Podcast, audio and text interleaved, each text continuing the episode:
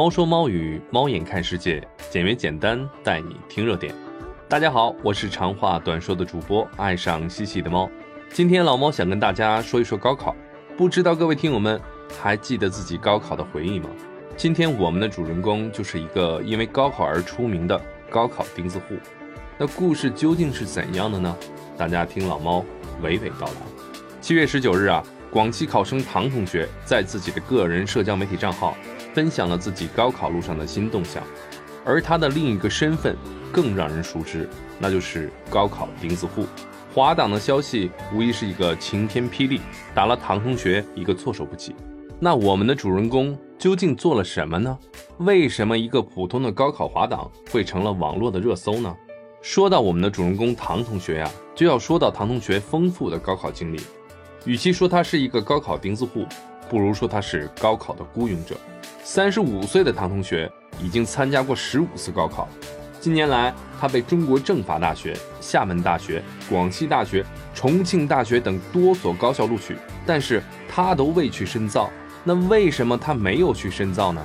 因为唐同学的目标是清华和北大。但当我们的唐同学终于肯放下清北的执念时，愿意用自己多年的高考经历。走进师范类院校时，本以为以唐同学今年五百九十四分，高于当地理工类一类本科最低录取分数线一百一十五分的成绩，可以顺利被录取时，可唐同学却遭遇了华中师范大学的退档，出乎了所有人的意料。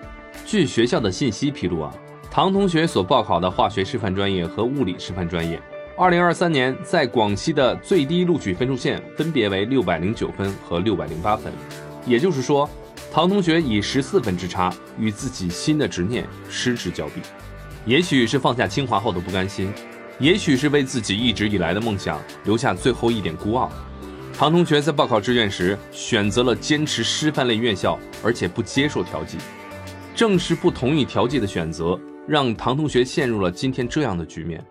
如今的唐同学还剩下三条路可以走，其中第一条呢，就是抓住补录的机会。争取目标大学的空档专业，那第二条呢，就是选择本科类第二批次的学校和专业。第三条呢，就是继续复读，来年再战。老猫非常想说啊，高考录取可能还有再来一次的机会，但很多时候人生的重大选择往往是不能重来的。放下执念，并非就是一路坦途，但要相信好事多磨。不撞南墙不回头的孤勇者唐同学，背负了太多的争议。但他的高考路实际上是许多平凡人奋斗的真实写照。虽然大多数人都没有他重复十四次的勇气，但希望唐同学真的能够愿望成真，真的可以补录成功。